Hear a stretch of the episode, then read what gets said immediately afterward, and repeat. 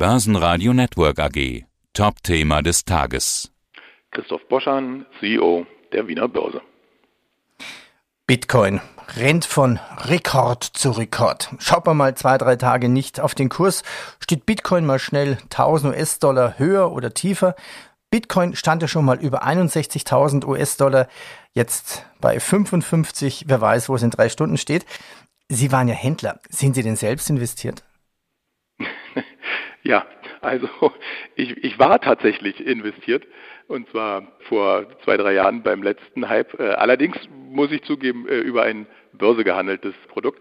Ich habe, wenn ich mich richtig erinnere, sogar mal gemeint, vor über zehn Jahren, äh, unser damaliger CIO, der Sönke Fetsch, schönen Gruß übrigens, wenn er jetzt zuhört, ganz aufgeregt in eine Vorstandssitzung damals bei der Börse Stuttgart kam und vom Bitcoin erzählte. Vielleicht, vielleicht lohnt sich, den Rechner nochmal zu suchen, aber ich fürchte, die Coins äh, liegen auf dem großen, großen äh, Graveyard of, of Lost Coins. ja, schön wäre es gewesen, ne, wenn man sich jetzt diese Zahlen anschaut.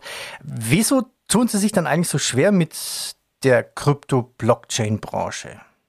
Ja, oh, oh, gar nicht. Also ich kann nur sagen, wir sind ein Haus, was ja als zentrale Infrastruktur auf einer breiten Basis von Datenbanken steht und deswegen gehört die Auseinandersetzung mit verteilten Datenbankinfrastrukturen da natürlich heute dazu. Also das ganze Gegenteil äh, ist der Fall. Natürlich müssen Sie heute die Frage beantworten, wie Sie eine bestimmte Anforderung umsetzen.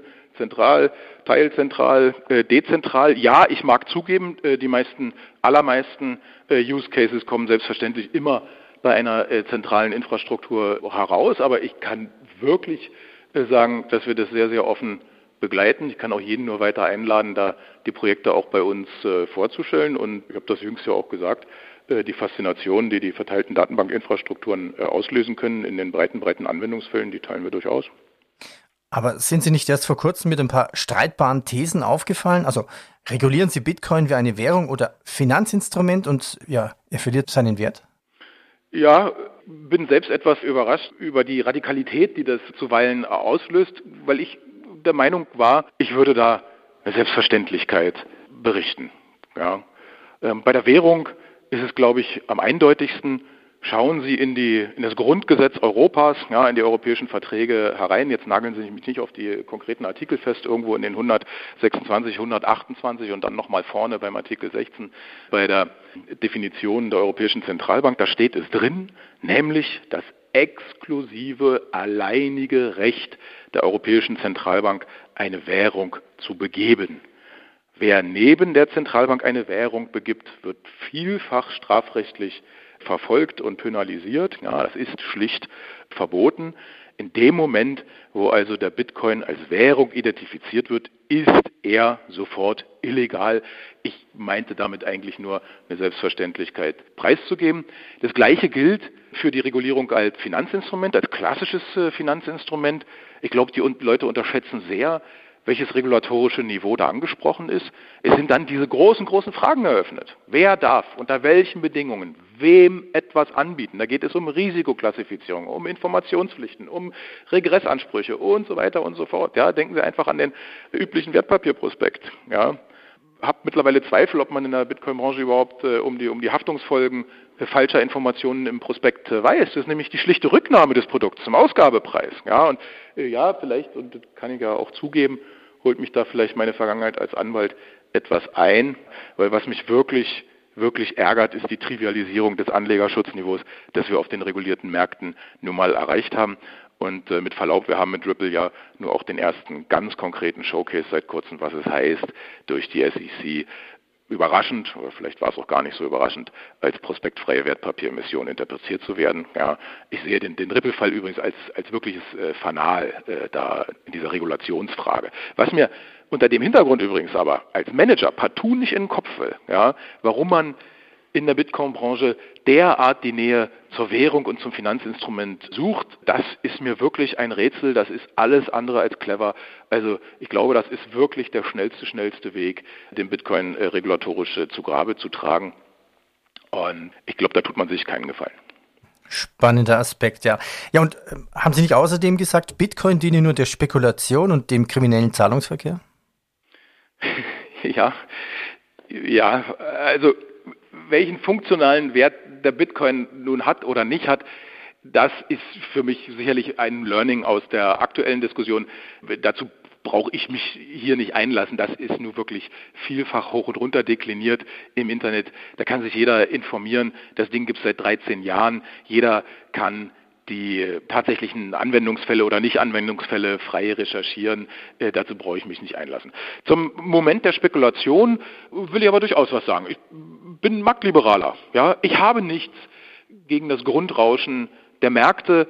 Ich bin selbst ein Kind des neuen Markts von vor über 20 Jahren. Ich weiß um den aktivierenden Wert der Spekulation. Ja? Denn viele von denen, die da jetzt neu äh, als Anleger und Investoren aktiviert werden, die werden den Übergang schaffen hin von der Spekulation hin zum Investment, zum Investieren. Aber ich bin eben auch kein Ultraliberaler, ich bin ein Ordoliberaler und ich glaube an den Wert von geregelten Märkten. Ja, und das ist dann vielleicht auch die, die Überleitung zu dem zweiten Kommentar, den Sie äh, anschließen, nämlich dem kriminellen Zahlungsverkehr. Ich meine, hier kann man sich einfach machen, da kann ich mich oder könnte ich mich hinter Frau Jellen der derzeitigen Finanzministerin äh, des größten Marktes oder von äh, hinter Frau Lagarde, unserer EZB-Chefin, äh, verstecken, die ja exakt das Gleiche gesagt haben vor wenigen Tagen.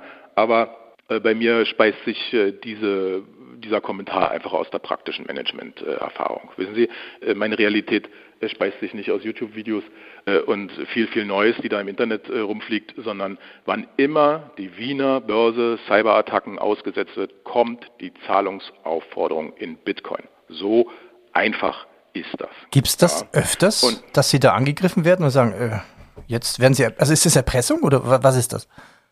Ja, ja, es sind äh, so die klassischen DDoS-Attacken natürlich vornehmlich in dem Maße, wie auch jede andere Organisation, äh, die in der Öffentlichkeit steht, äh, angegriffen wird. Ja, das ist bei uns weitgehend sinnlos, weil unser Handelssystem komplett äh, geringfenst ist ja, und wir da viel, viel äh, Investitionen in die IT-Security äh, durchgeführt haben und als regulierter Markt natürlich die sensiblen Bereiche vollständig von der Außenwelt äh, abschirmen, so dass man uns übers Internet da auch gar nicht erreicht. Ja. Na, na, aber, Gott sei, Gott sei Dank. Aber, aber es passieren, wie oft passiert sowas? Wöchentlich, monatlich?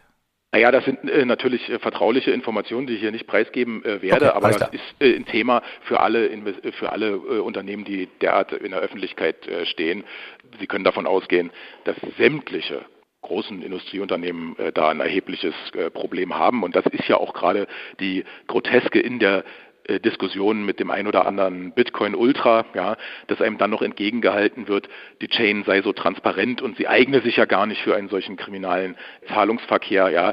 Äh, da ist hier mein Aufruf, fragen Sie die Industrieunternehmen. Fragen Sie sie einfach. Fragen Sie hier in Österreich die CERT, äh, die Computer Emergency äh, Response Team, an das wir diese Vorfälle ja auch berichten. Die berichten ihrerseits dann ans Innenministerium. Fragen Sie die Landespolizeidirektionen. Ja. Lesen Sie vor allen Dingen die Chain Analysis selbst, die fürs letzte Jahr ja von einer 300-prozentigen äh, Steigerung an erpressten Bitcoin-Zahlungen spricht. Ja. Man, man kann nur vermuten, wie viel noch viel mehr Versuche dahinter stehen. Lesen Sie Satoshis White Paper selbst. Artikel 10, da steht's drin. Die Chain ist ein Ticker-Tape. Da steht was, wann, wie viel, wie beim Börsenticker-Tape. Da steht nicht wer. Und weil ich um diese Dauerkritik auch dann an meinen Kommentaren natürlich weiß, habe ich ja jüngst noch eins zusätzlich getan, habe ja ein kleines Lösegeld ausgesetzt, habe ja öffentlich dazu aufgerufen, derjenige, der also meint, die Chain sei so transparent, der solle doch bitte zur Börse kommen und uns helfen, die Identität desjenigen offenzulegen, der uns da angreift. Ja, bis jetzt hat sich keiner gemeldet. Also, Sie haben Bedenken, berechtigte Bedenken gegenüber Bitcoin, aber wie passt das jetzt mit dem Listing zweier Bitcoin-ETPs an der Wiener Börse zusammen? Es passt sehr gut zusammen, weil die ganz schlichte Aufgabe einer Börse ist, neutral eine breite Auswahl an Investitionsmöglichkeiten zur Verfügung äh, zu stellen. Die Wiener Börse handelt ungefähr 30.000 verschiedene Finanzinstrumente und ja, darunter sind auch zwei ETPs, die aufsichtsrechtlich genehmigt sind und deren Handel überwacht wird. Jetzt muss ich schon mal nachfragen. Also gestern wurde ja die wohl größte Funding-Runde für ein Fintech in Wien bekannt. 170 Millionen Euro, unter anderem von Peter Thiel, also sehr bekannt, für den Bitcoin-Händler Bitpanda. Wird jetzt Wien jetzt zur Geldwaschmaschine Europas? Ja, aber das schließt gut an die vorherige Frage an. Eben nicht. Seitdem ich den Erik und sein Gründerteam äh, kenne, kenne ich ihn als große Fürsprecher von Geldwäschevorschriften und Kundenidentifikation auf Kryptohandelsplattformen. Ja, das sind ja gerade die, die es braucht äh, in der Branche, die sich auf die Panels setzen und die sagen, ein ordentlicher KYC und Anti-Money Laundering und by the way übrigens auch eine deutliche Kritik übrigens von Erik selbst an der unsäglichen Wash-Traderei, ja, der unsäglichen Umsatzfakerei an den äh, Kryptobörsen. Das ist, ja, und ich habe da auch kein Problem, die Blumen äh, zu streuen. Äh, wenn schon Bitcoin handelt, dann in einem regulierten Umfeld bei den Bitpandas dieser Welt oder um dann nicht ganz so Wien-biased äh, zu wirken, vielleicht auch auf einer Bison-App in, in Stuttgart. Gruß an Uli Spankowski, falls er zuhört. Ja.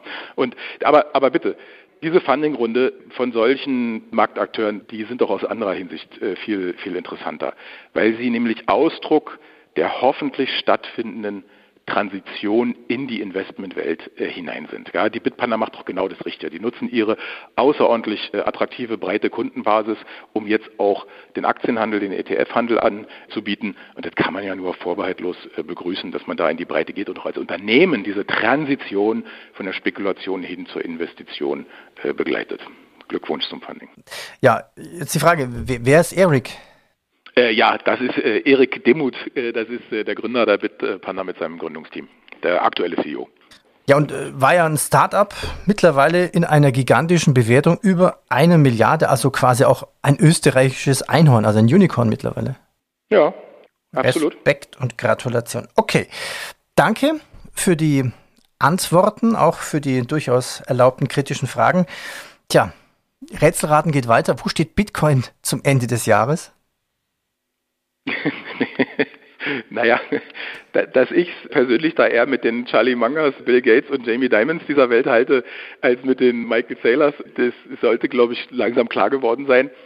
Also das ist definitiv ein Learning für mich aus den Reaktionen auf meine Aussagen, beziehungsweise genauer formuliert, es ist eine deutliche Erinnerung an mein eigenes strenges Regime gegenüber meinen Mitarbeitern hier im Haus. Gell.